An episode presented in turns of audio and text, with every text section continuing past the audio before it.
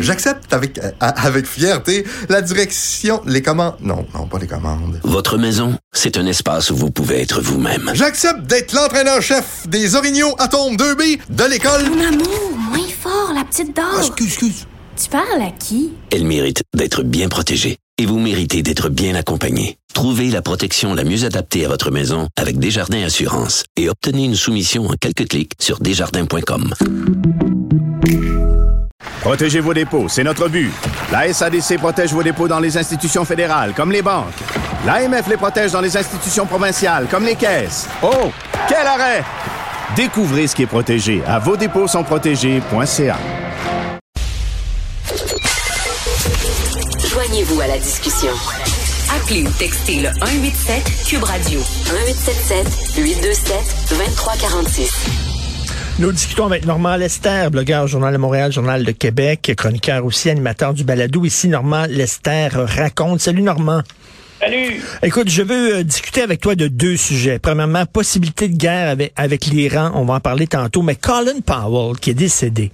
La question quiz que je me pose, quand Colin Powell en 2003 est allé devant l'ONU en disant il y a des armes de destruction massive, faut envahir l'Irak, est-ce qu'il savait que c'était faux ou il le savait pas? de toute évidence, en tout cas selon les informations qui ont été rendues publiques depuis, il le savait. Euh, son, chef de, euh, de cabinet euh, au département d'État dit qu'il qu'il le savait parfaitement, mais Colin Powell, pourquoi il a fait ça? Pourquoi il est allé mentir devant l'ONU?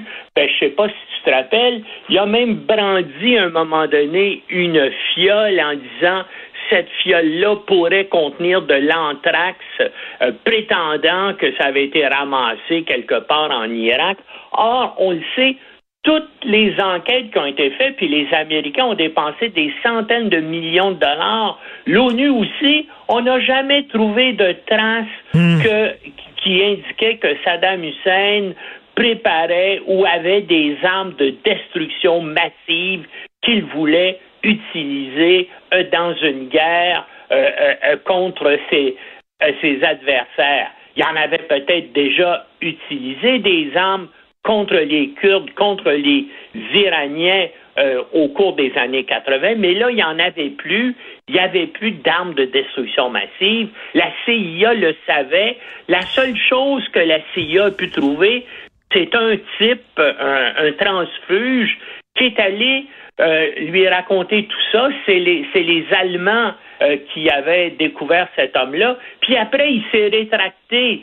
Il a dit non, c'est pas vrai ce que j'ai dit. Mais bien sûr, George Tenet, le directeur de la CIA euh, à ce moment-là, savait que Dick Cheney, parce que c'est lui qui était l'homme derrière tout ça, ben, il, donc il a dit ça à Dick Cheney qui a convaincu George Bush et puis un gars comme Colin Powell, euh, qui était le gars le plus, peut-être le plus honorable de ben oui.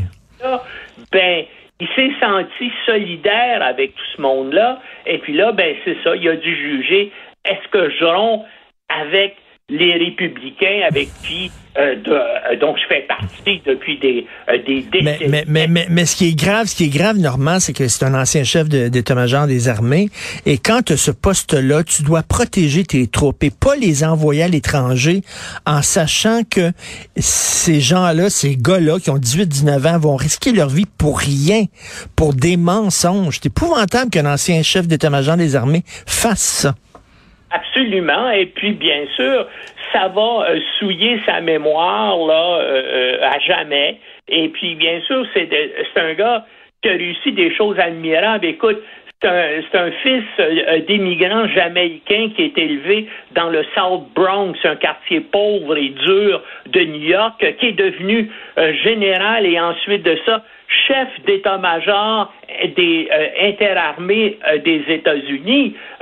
mais c'est un type, tout, on, va toujours lui reprocher, dire, ben voilà, c'est le gars qui est allé mentir dans l'ONU et qui a entraîné les États-Unis dans une guerre inutile, qui a fait au Moyen-Orient, des, soyons, des centaines de milliers de morts, parmi les civils, sans compter bien sûr les 4000 soldats américains qui ont été tués dans cette guerre-là. Puis ça a déstabilisé la région aussi euh, pendant des décennies. On ne sait pas quand le, le Moyen-Orient va se remettre là. Tout à fait. Et... Saddam Hussein, c'était pas un allié d'Oussama Ben Laden, c'était un ennemi d'Oussama Ben Laden, puis qui a collaboré contre les Iraniens dans les années 80, veut dire, il collaborait avec les Américains.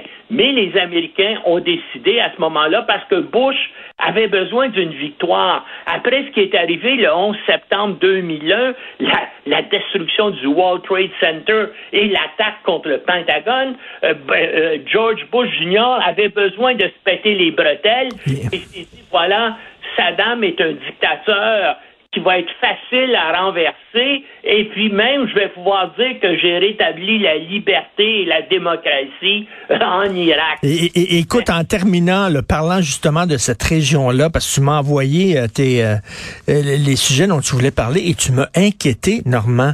Écoute, est-ce qu'on s'en va en guerre euh, contre l'Iran? Ben, moi, je pense qu'il y, a des, qu'il y, a des fortes chances. Ça fait d'ailleurs à peu près, euh, j'ai fait plusieurs blogs là-dessus depuis, euh, euh, depuis un an. Écoute, les négociations achoppent actuellement entre les États-Unis et l'Iran sur le nucléaire iranien.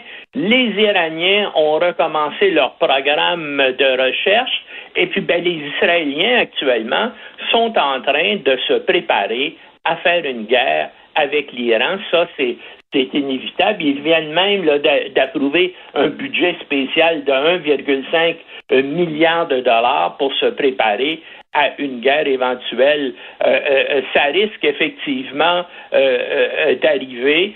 Euh, maintenant, il s'agirait justement, comme on dit, une simple étincelle, une erreur pour mettre le feu au poudre. Il y a un danger euh, euh, de cela, effectivement. Et puis, ben, en Israël, il y a tout un mouvement en disant, c'est maintenant ou jamais qu'il faut détruire les capacités euh, nucléaires euh, iraniennes parce que les négociations avec les Américains euh, aboutissent à rien. Mais il faut dire encore une fois que tout ça, c'est en partie à cause de Trump parce qu'il y avait eu un accord de négocier et puis tout le monde s'entendait et c'est Trump lorsqu'il a été élu qui a décidé que les Américains se retiraient unilatéralement de cet accord-là et bien sûr ben là ben tout est à recommencer mais c'est une autre chose qui, euh, à qui, euh, dont le principal coupable, ben, c'est Donald J. Trump. Et là, les États-Unis ont testé euh, ce mois-ci une nouvelle bombe de 5000 livres capable de détruire les installations nucléaires souterraines iraniennes. Donc, c'est un, un, message qui envoie l'Iran en testant cette ah, bombe-là. Alors, euh, vos installations, parce que bien sûr, euh, euh, l'Iran, depuis 20 ans, veut dire, fait ça, ben, comme d'ailleurs la Corée du Nord, toutes ces installations de recherche-là, maintenant, sont, sont, sont bien sûr à, à, des centaines de mètres sous terre, mais les Américains ont développé effectivement une bombe ou un, une bombe missile là, qui est capable de, euh, dire, euh, de, euh, de pénétrer des centaines de mètres sous terre avant d'exploser. Et, c'est le genre d'arme qui, bien sûr, qu'ils vont utiliser si jamais ou qu'ils vont peut-être aussi fournir à, Israël, parce que grosso modo, 80% du matériel militaire israélien, ça vient des États-Unis. Eh bien, euh, c'est sûr qu'Israël pourrait avoir accès, bien sûr, à cette arme-là si jamais il y avait une guerre avec l'Iran. Aïe, aïe, OK. Merci beaucoup, Normand. Bonne journée. Bonne journée. Salut.